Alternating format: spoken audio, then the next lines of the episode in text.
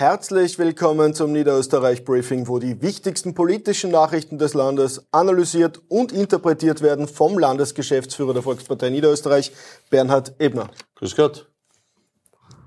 Heute und gestern fanden die Befragungen im U-Ausschuss statt. Äh, gestern du, heute unsere Landeshauptfrau. Beginnen wir chronologisch. Du bist hineingegangen und hast Grüß Gott gesagt. Ja, so sind wir das auch gewohnt in Niederösterreich. Nur da hat's mir das erste Mal so richtig abgeschreckt. Ich gehe rein, sag Grüß Gott und vom Kai Kreiner kommt zurück. Bei uns heißt das Guten Tag. Ich habe gesagt, na, bei uns in Niederösterreich, wir sagen Grüß Gott. Hat er gesagt, nein, wir sind da nicht in Niederösterreich, wir sind da in Wien. Also da sieht man, von vornherein hat man da gespürt, das ist eine ganz aufgeheizte Stimmung, eine Stimmung, die in ein Gegeneinander geht und nicht in ein Miteinander, in, nicht in das, wie man miteinander sprechen kann, sondern nur, wie man gegeneinander sprechen kann. Also eine Stimmung, die wir in Niederösterreich so nicht brauchen. Und da kann man nur eins sagen, gut, dass wir in Niederösterreich sind, der Unterschied ist sichtbar geworden. Äh, du hast die Befragungen von dir und unserer Landeshauptfrau von vornherein kritisiert. Nach den zwei Tagen siehst du deine Kritik bestätigt? Naja, ich habe das in meinem Eingangsstatement äh, im Vorfeld auch schon gesagt. Im Wahrheit sind es drei Punkte. Der erste Punkt ist, sowohl die Ladung der Landeshauptfrau als auch von mir hat im Wahrheit mit dem Untersuchungsgegenstand und vor allem mit dem Untersuchungszeitpunkt nichts zu tun, weil wir waren beide im Untersuchungszeitpunkt äh, kein Organ des Bundes und es geht ja um den Bund. Das zweite ist, ich habe von vornherein kritisiert, dass der Zeitpunkt der Ladung ja nicht mit Aufklärung zu tun hat, sondern in Wahrheit mit Wahlkampf zu tun hat.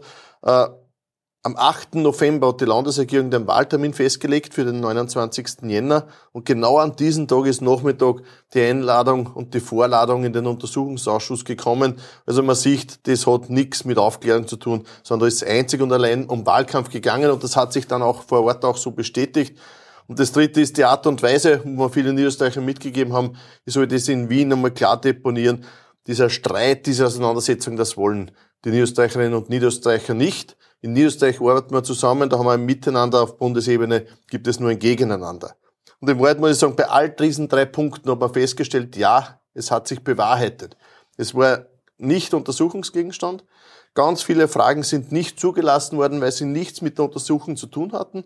Auf der anderen Seite der Zeitpunkt der Ladung, es hat sich auch in der Fragestellung herauskristallisiert, es geht um Wahlkampf und nicht um Aufklärung. Und der Stil, das habe ich vorhin schon gesagt, also der Stil hat sich dann durch alle fünf Stunden, die ich da befragt wurde, auch durchgezogen. Auch heute bei der Landeshauptfrau hat das bestätigt. Es geht nur gegeneinander und nicht einmal miteinander. Äh, du hast das jetzt gesagt, du bist ungefähr insgesamt fünf Stunden dort gesessen, unsere Landeshauptfrau, und trotzdem wird unsere Landeshauptfrau jetzt noch einmal geladen. Ich glaube, das ist durchschaubar. Ja, das ist für mich komplett unverständlich, dass sie für nächste Woche schon wieder geladen wird. Heute ist sie bereits fünf Stunden im Untersuchungsausschuss gewesen, vier Stunden davon auch intensivst befragt worden und in Wahrheit auch nichts rausgekommen. Und es wird nächste Woche auch so sein. Und ja, sie muss nächste Woche noch einmal in den Untersuchungsausschuss, was insofern natürlich eine Herausforderung ist, weil genau an diesem Tag, wo sie wieder geladen wird, ist auch das Begräbnis von Edmund Freibauer, der leider verstorben ist. Und da kann sie jetzt nicht dabei sein. Also im Wahrheit wirklich ein Wahnsinn. Du hast das gerade gesagt, äh, Edmund Freibauer ist verstorben, ein ganz verdienter mhm. Niederösterreicher, ein ganz verdienter Blau-Gelber.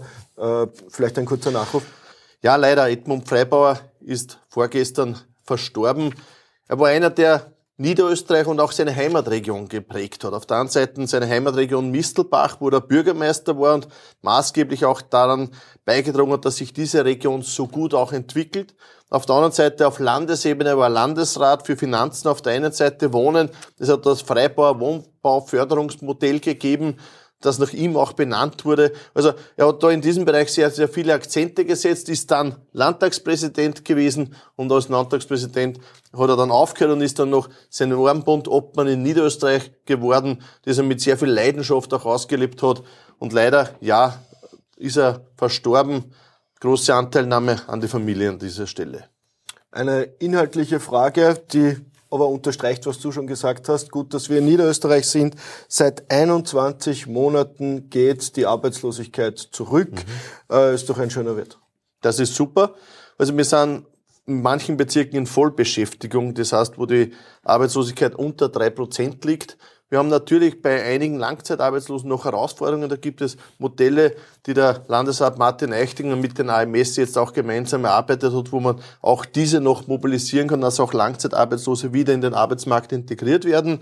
Aber in Summe gesehen sehr gut. Gut, dass wir in Niederösterreich sehen, dass diese Arbeitslosigkeit so weiter unten ist wie seit Jahrzehnten nicht mehr. Ja, mit dieser guten Nachricht schließen wir für heute und sagen Danke fürs Zusehen. Wiederschauen.